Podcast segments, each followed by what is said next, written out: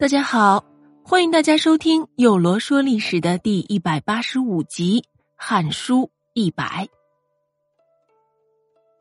建平三年（公元前四年）正月，立广德夷王帝刘广汉为广平王。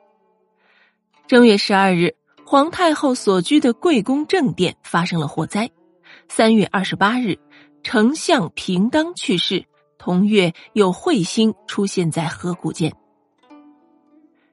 十一月初五日，恢复了甘泉泰山的祭祀，恢复了焚阴后土的祭祀，取消了南北交际。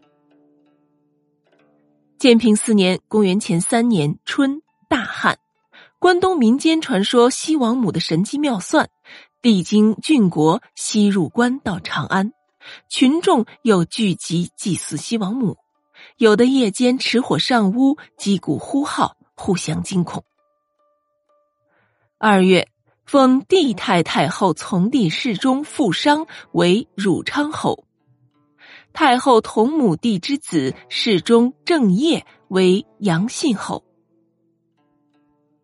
上集咱们讲到了美男子董贤，其实啊，这汉哀帝一直都想给董贤封个侯，但是苦于找不到个由头，结果就在这年的三月，正好。代诏孙宠、西夫公等控告东平王刘云的妻子午夜在祭祀时诉于鬼神，将灾祸降于所憎恨之人。汉哀帝呢，就把这件事儿委付给有关的部门进行处理，所追查之人呐都认了罪。汉哀帝便以孙宠、西夫公通过董贤控告东平王这件事儿，记了董贤的功，封其为高安侯。西夫公为夷陵侯，孙宠为方阳侯，十邑各一千户。不久，又增封董贤两千户。丞相王家心里怀疑东平王这一事就是个冤案，非常的讨厌西夫公等人，并多次的力荐哀帝。他认为董贤扰乱了国家制度，反对给董贤封侯。但是。哀帝并不理会。五月，哀帝赐两千担至六千担及天下男子爵籍。六月，尊帝太太后为皇太太后。八月，宫黄园北门火灾。同年冬，诏令将军中两千担举荐熟悉兵法、有策略的人。元寿元年（公元前二年）正月初一日偏时，哀帝下诏说：“朕继承大统，不明不敏，深夜忧劳，无暇宁息，仍是阴阳不调，百姓不足，不知这过错在何处啊！屡令公卿望其励精图治，至今有关的官员执法都没有个正确的目标，有的残暴凶虐，借势获名。”而温良宽柔的人呢，却受到摧残，因此残贼之风日烈，和睦之气日衰啊！百姓愁苦怨恨，不知如何立身。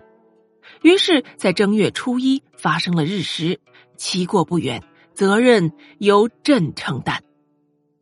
公卿大夫都应尽心尽力的为百僚表率，重用人人，贬黜残贼。以期安定人民，列举朕的过失，可知无不言。可与将军列侯重两千担，举荐贤良方正、能直言的各一人，并大赦天下。正月十一日，皇太后傅氏驾崩。三月，王家上书直言哀帝宠幸董贤之过，称。亡古以来，鬼臣未尝有此。刘闻四方，皆同怨之。哀帝怒将王家下狱，王家在狱中绝食二十日，呕血而死。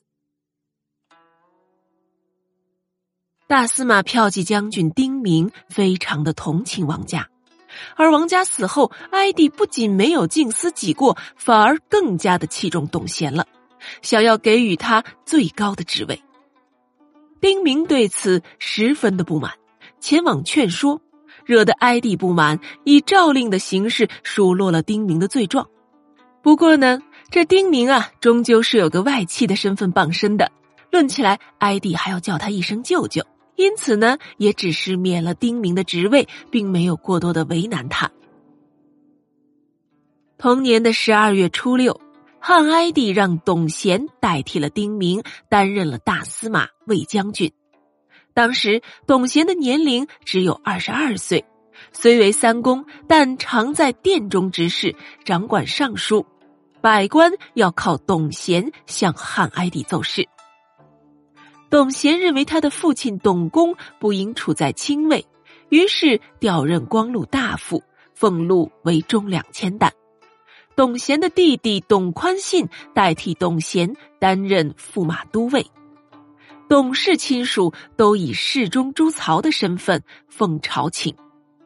当时董家所得哀帝的宠爱，亦在丁父两家外戚之上。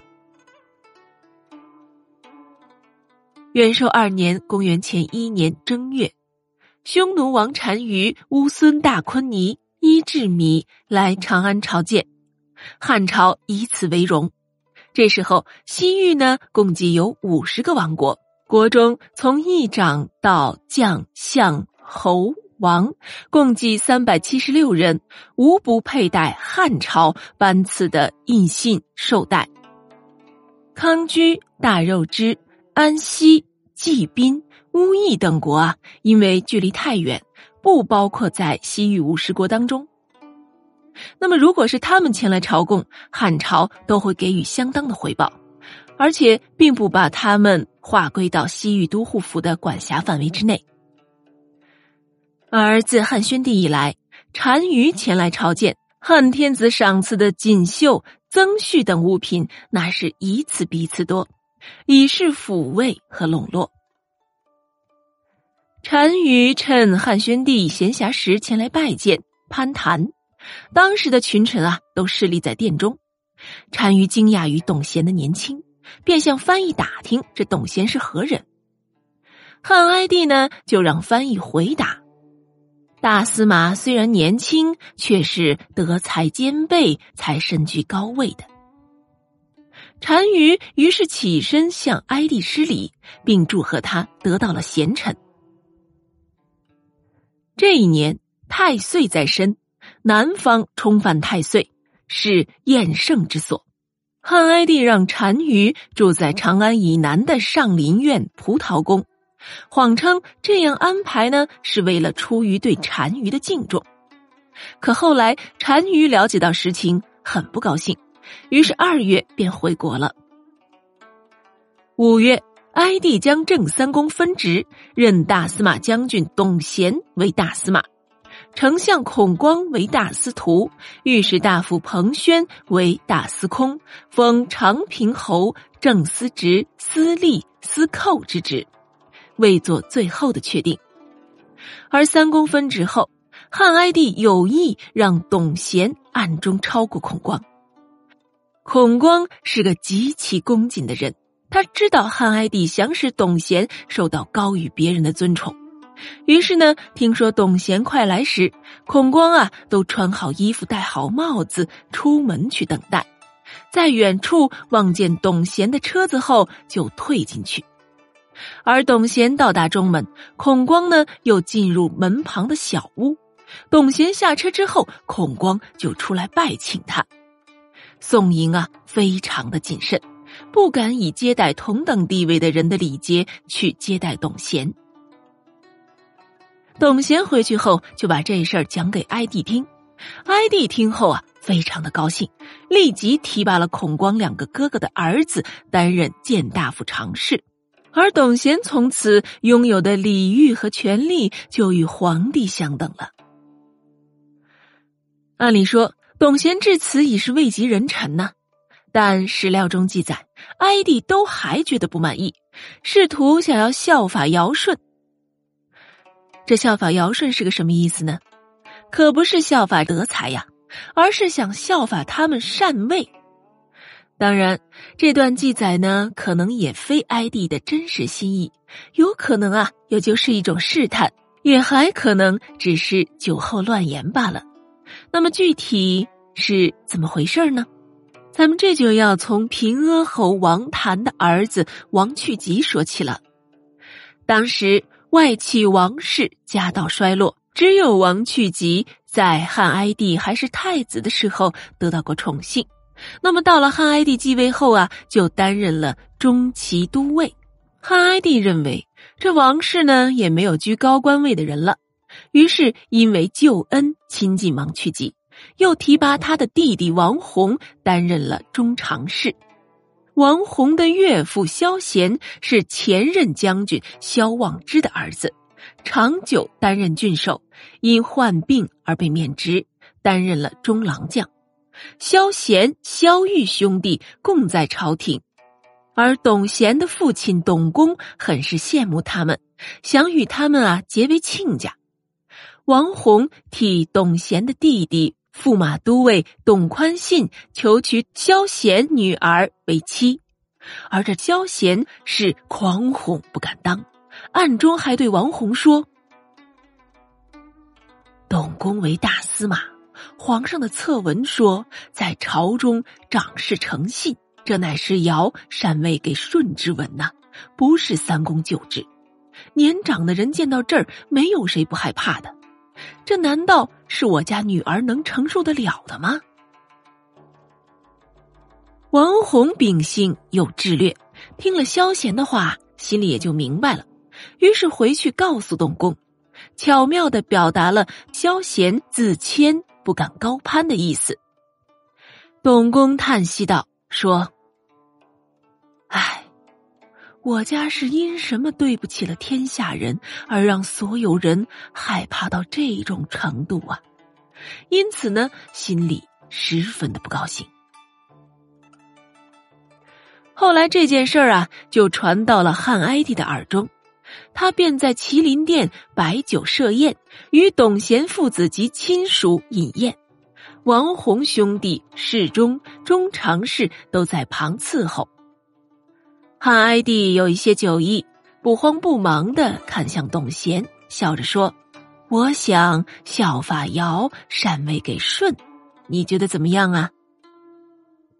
王弘进言道：“陛下，天下是高皇帝的天下，可不是陛下所有。陛下继承大统，应当传位给子孙，直到无穷。这可是世代相传的大事至关重要。”陛下，您不可随口说说啊！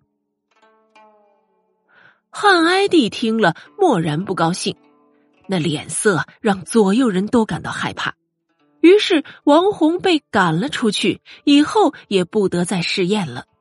而这件事呢，后人也不敢再提起。